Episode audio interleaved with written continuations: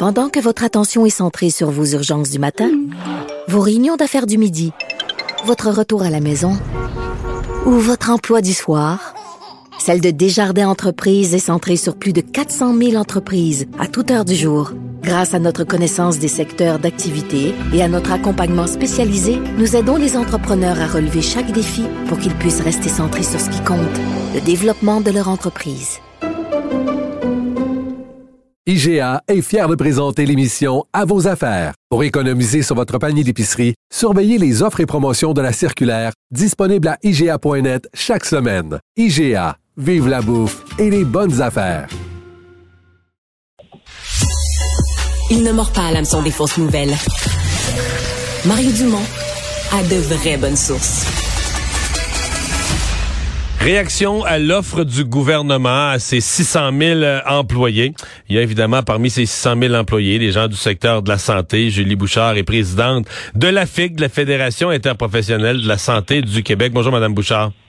Bonjour. Euh, est-ce que c'est une offre, euh, on comprend qu'elle sera pas signée le jour 1, mais est-ce que c'est une offre assez acceptable pour aller s'asseoir à la table?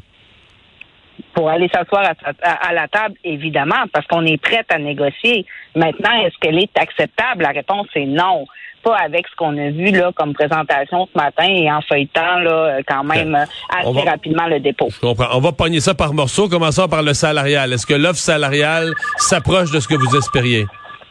Aucunement. Donc, nous, ce qu'on demandait au départ, c'était 12% sur trois ans.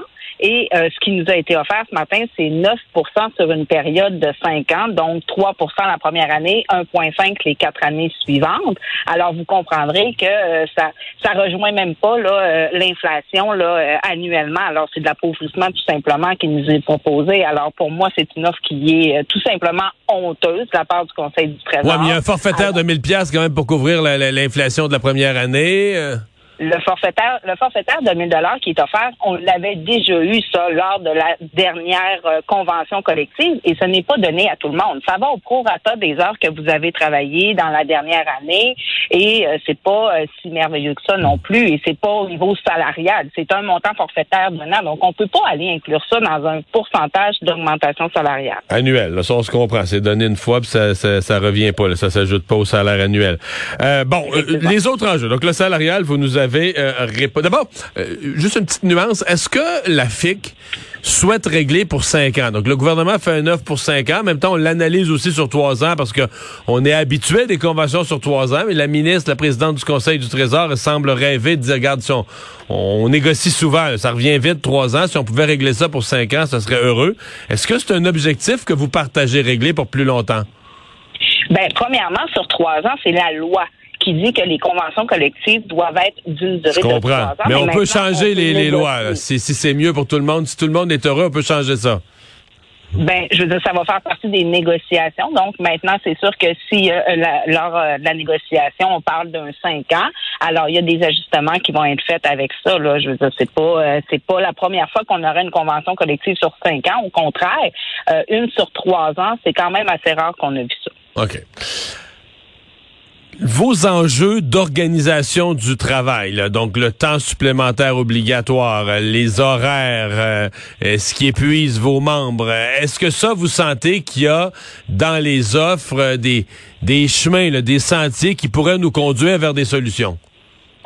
Ben, c'est là où on a vraiment là, on, on, est offusqué du dépôt parce que tout est vague.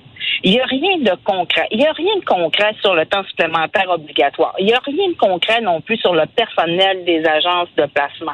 Il n'y a rien de concret sur des propositions qui vont réellement venir améliorer les conditions de travail des professionnels en soins, mais aussi venir améliorer le réseau de la santé. Alors, on est encore dans des grandes théories où, euh, bon, on a de la difficulté à comprendre qu'est-ce que ça veut dire réellement, où ils veulent aller. Ça me fait penser un petit peu au plan santé quand il a été déposé. On aimerait, on voudrait, mais on ne sait pas vraiment comment on va s'y prendre. Alors, pour moi, c'est là où il y a vraiment un gros manque. Ce n'est pas vrai que euh, euh, quand on dit qu'on est à minuit moins une et qu'on doit absolument se mettre en mode grand V pour justement aller euh, créer une attraction, une rétention dans le réseau de la santé et aussi s'assurer qu'on va redresser le réseau de la santé, que euh, on peut se permettre de faire des choses aussi vagues. Maintenant, l'organisation du travail est très importante aussi pour nous, les professionnels en soins. On parle de la surcharge de travail, on parle autant de la conciliation travail-famille, vie personnelle, le temps supplémentaire obligatoire, la main-d'œuvre indépendante. Tout est là-dedans, mais actuellement, ce qu'on remarque dans euh, le, document qui a été remis ce matin, c'est qu'il n'y a rien de vraiment précis, de concret qui, euh, qui est mentionné sur le comment on peut mettre ça en place et comment on pourrait y arriver. Euh, sur euh, un autre enjeu, vous aviez, je pense, fait des demandes, l'idée des ratios qu'on établisse, qu'on négocie dans les conventions, des ratios de, personnel requis, ben, justement pour éviter les surcharges de travail. Euh, ça, vous sentez d'abord que c'est quelque chose auquel vous tenez dans la négociation? Sentez-vous qu'il y a de l'espace pour ça?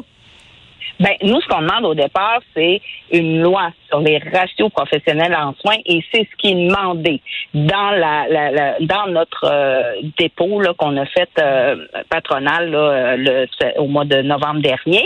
Et euh, c'est ce qu'on veut. On veut avoir une loi parce que euh, c'est pas uniquement sur la charge de travail. ce qui est important de comprendre avec les ratios professionnels patients, c'est toujours dans l'optique de un s'assurer qu'on donne des soins de qualité et sécuritaire à la population avec un nombre de patients qui est normal pour chaque professionnel en soins. Puis je fais souvent un parallèle sur ça parce que tu sais quand des fois on entend le mot ratio, ça peut paraître bien bien gros là, ils veulent avoir le moins de patients possible, mais quand on regarde au niveau des centres de la petite enfance, il y a une loi qui existe justement pour que chaque éducatrice n'ait pas plus que euh, tant de poupons en bas de 18 mois. ça. Et ça, c'est balisé et c'est respecté malgré la pénurie qui sévit aussi auprès des éducatrices.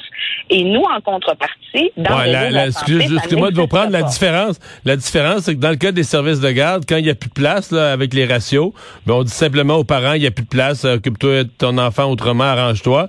Alors que dans le réseau de la santé, on est pris pour soigner tout le monde monde. On peut pas laisser mourir le monde dans le stationnement en disant là, les ratios sont respectés. On, c'est, un peu ça la différence, non? Ben, il y a ça, effectivement, qu'on ne laissera jamais mourir personne.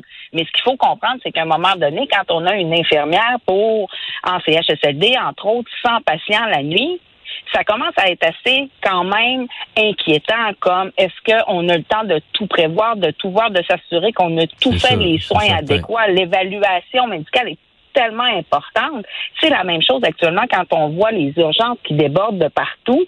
C'est pas normal de voir qu'on a une infirmière des fois pour 17 patients qui sont branchés sur des, ben nous c'est des scopes, euh, qui ont une, une, euh, une évaluation qui est quand même assez critique. Ils ont besoin de soins, ils ont besoin d'être observés, qu'on n'a pas le temps de le faire. Le sentiment que quand on finit notre corps de travail et qu'on se dit j'ai été chanceuse aujourd'hui parce que malgré tout, il n'est rien arrivé de majeur. C'est pas drôle de partir avec ça.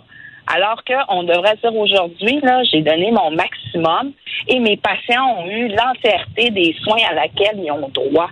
C'est ça le sentiment de, d'avoir fait le devoir accompli dans son travail et que s'il arrive de quoi un patient qui est instable, ben qu'on a tout fait et que l'ensemble des professionnels en soins étaient présents sur place pour s'occuper de cette personne-là.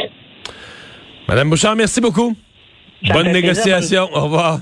Au revoir.